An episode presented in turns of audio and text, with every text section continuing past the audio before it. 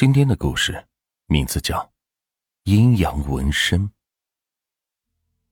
我叫李超，经营着一家纹身店。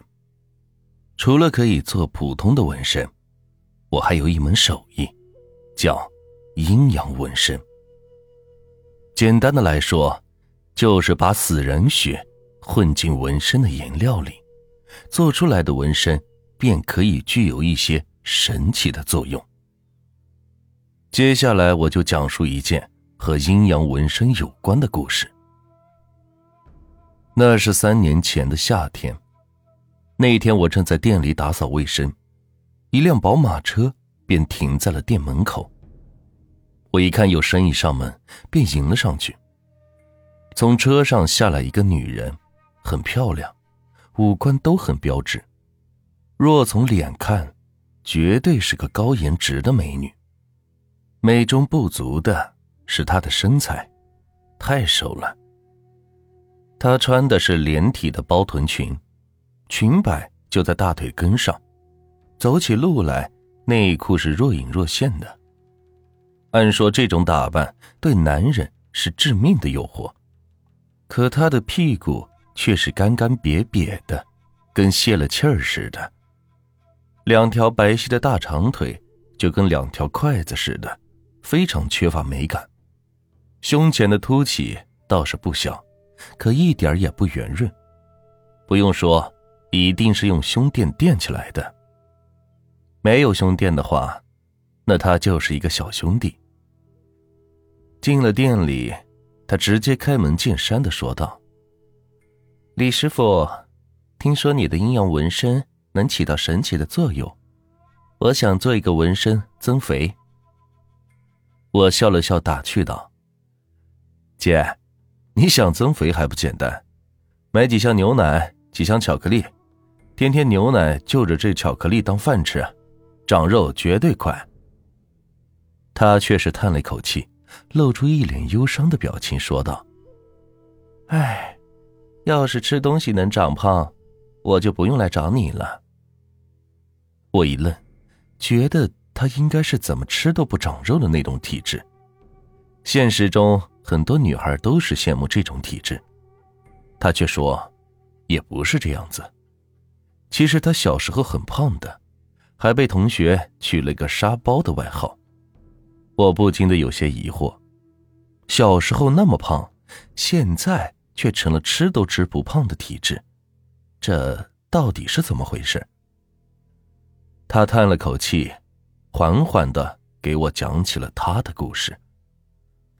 他叫王明娇，小的时候确实很胖，还矮矮的，跟个冬瓜似的，被同学取了“沙包”的外号。那会儿他就是个受气包，大家都欺负他。这终于是熬到了大学，王明娇以为苦日子是到头了，谁知舍友们。都找到了男朋友，出双入对的，可就是他没有人追。王明娇很自卑，于是就萌生了减肥的想法。那几天，王明娇每天早晨晨练，可她缺乏毅力，还没到一个星期，就是坚持不下去了，还跟微商买过减肥药，也没什么效果。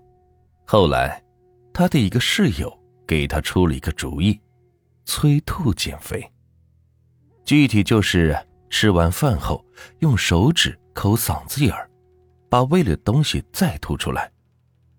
王明娇是尝试了一下，发现催吐减肥确实很不错，既能满足口舌之欲，还能让自己瘦下去。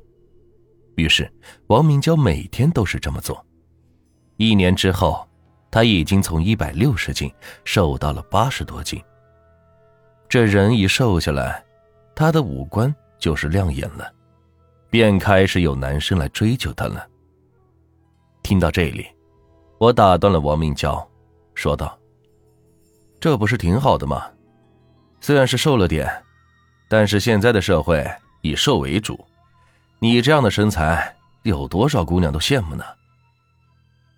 王明娇的脸色很不好看，说道：“唉。”话虽这么说，我也承认我现在身材比以前胖的时候要好多了，可是我男朋友不喜欢我这样。王敏娇接着给我讲，说她毕业以后，凭借着出众的颜值，成功的应聘上了一家大公司的总裁秘书。但本以为总裁是个大腹翩翩的老头子呢，结果见到总裁的那一刻，他简直是惊呆了。总裁不仅岁数不大，还是个阳光帅气的小伙子。最关键的是，总裁还是单身。王明娇的芳心为之倾倒，可碍于自己只是秘书的身份，一直是没有表白。直到有一天，总裁向王明娇表白了。就这样，王明娇和总裁在一起了。俊男靓女，这本该是一段佳话。可恋爱后，王明娇却是越来越没有安全感。为什么呢？我问道。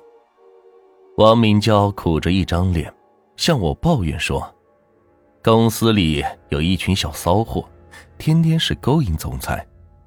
照这样下去。”总裁迟早会被勾走魂的。有一次，王明娇实在是忍不住了，就质问他是不是喜欢丰满的女人。你猜他怎么说？王明娇气得喘着粗气。我笑了笑说：“我猜不到。”王明娇的眼眶一下子就红了，带着哭腔说：“男朋友，他竟然说是。”他就是喜欢丰满的女人。听到这里，我也只能是叹一口气。王明娇继续给我讲，说她男朋友已经明说了嫌弃她瘦，所以她就开始多吃东西，想让自己是丰满起来。可她现在一点食欲也没有，就算是硬吃进肚子里，也会胃痛的吐出来。医生说她得了厌食症，治疗是一个漫长的过程。得两三年，这么长的时间，我男朋友肯定会被别的女人勾去了。李师傅，你帮我做一个增肥的阴阳纹身，花多少钱我都无所谓。王明娇说道。我觉得王明娇是个可怜的女人，想了想，便想到了阴阳纹身中确实有一个可以增肥的纹身，叫贪食之口。不过这个纹身。需要他有一定的毅力，能控制住自己的食欲，否则很可能是增肥过度，变成了大胖子。一定要管好自己的嘴巴。我严肃的告诉他。一听确实有能增肥的纹身，王明娇喜上眉梢，拍着胸脯向我保证，他一定会管好嘴巴。谈好价格后，我便拿出画册给他看纹身的图案。这个纹身的图案就是两片嘴唇，两片嘴唇诡异的裂开很大的弧度，看起来嘴巴张得很圆很大。你准备纹在哪儿？我问道。王明娇是想了想，然后一脸羞涩的问我：“李李师傅，能不能把图案纹在比较隐蔽的地方呢？”呃，比如呢？王明娇的脸色羞红，声音也小的跟蚊子似的，说：“嗯，屁股上。”我一下子愣住了，还以为自己听错了呢。纹在哪儿不好，干嘛非得纹在屁股上呢？王明娇怕我误会，赶紧就跟我解释说：“他父亲是军人，非常讨厌纹身，为了不让父亲生气，他只能把纹身纹在比较隐蔽的地方。”想来想去，也只有纹在屁股上不会被他父亲发现了。听了他的解释，我也是有些哭笑不得。不过，这是他的要求，我按照他的要求给他做便是。然后我又对他说道：“还有一点，现在给你把纹身做好，等你身体丰满起来了，纹身可能就要被撑变形了，到时候你可以再找我来补涂。”补图的话就不收钱了。王明娇高兴的夸我道：“李师傅，你真是业界良心呢。”我让王明娇交了定金，然后就让他先回去等消息，因为我要准备一些阴阳纹身的材料。王明娇临走前一个劲的嘱咐我，一定要快一点。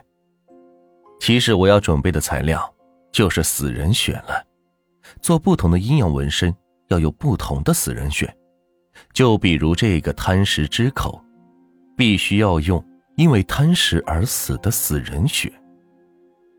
到了殡仪馆后。看守殡仪馆的工作人员叫刘明生，以前我每次做阴阳纹身都是找他买死人血。到了殡仪馆后，我直接问刘明生有没有因为贪食而死的尸体。有，刘明生当即就说道：“前段时间有个男人喝了两斤白酒，当场喝过去，就再也没有醒过来。”我要准备给刘明生钱的时候。忽然反应过来，不对呀，这个人又不是吃东西撑死的，这喝酒喝死，怎么能算是贪食而死呢？听我这样一说，刘明生顿时就笑了，给我解释说，人都是有大脑的，现在有几个人会吃饱了把自己给撑死呢？酒精是粮食做的，喝酒喝死，归根结底也算是贪食而死。刘明生是殡仪馆的工作员，也是银行里的前辈，这方面他比我要有经验多了。既然他说了也算是贪食而亡，那就绝对没跑。跟刘明生买了死人血，我便骑着电动车回到了店里。到店后已经是下午的三点多了，我给王明娇打了个电话，通知他随时可以过来纹身了。王明娇很惊喜，说道：“李老板的办事效率真高，这么快就把材料备齐了。”我笑着说道：“呵呵，顾客就是上帝，为顾客服务都是值得的。”王明娇顿了顿，然后语气羞涩的问我：“呃，李老板，我来例假了，还能在屁股上纹身吗？”呃，这个嘛，我感觉是有些无奈，一时也不知道该怎么回答他。因为我还是处男，对女人也不太了解，我也不知道来例假时会不会把血弄到屁股上，所以我一时语顿，不知道该怎么回答他。最后，我只好先告诉他：“呃，这个我现在也说不好，要不然你就先过来吧。”嗯，只能说脱掉裤子再看看了。呃，那好，李老板，你等我一会儿，我洗洗屁股就过去。王明娇羞涩的说。挂掉电话后，我的脑海里竟然无耻的浮现出了王明娇清洗屁股的情景。快五点钟的时候，王明娇终于来了，她没有穿上次那件包臀裙。换了一身职业装，高跟鞋搭配短裙，看那裙子的长度，估计是为了方便纹身。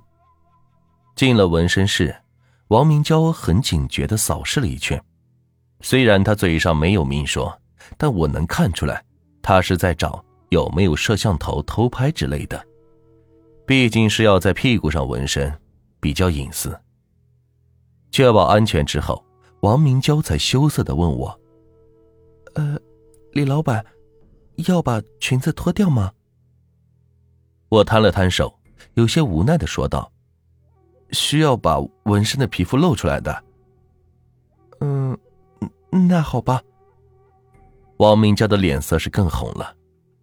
出于礼貌，我转过身子，背对着他，然后背后就响起了拉链的声音，紧接着是细细碎碎的脱裙子的声音。听着这些声音，搞得我都是有些上火。不过，在我心中再三的告诫自己，一定不能动歪心思，一定要有职业道德。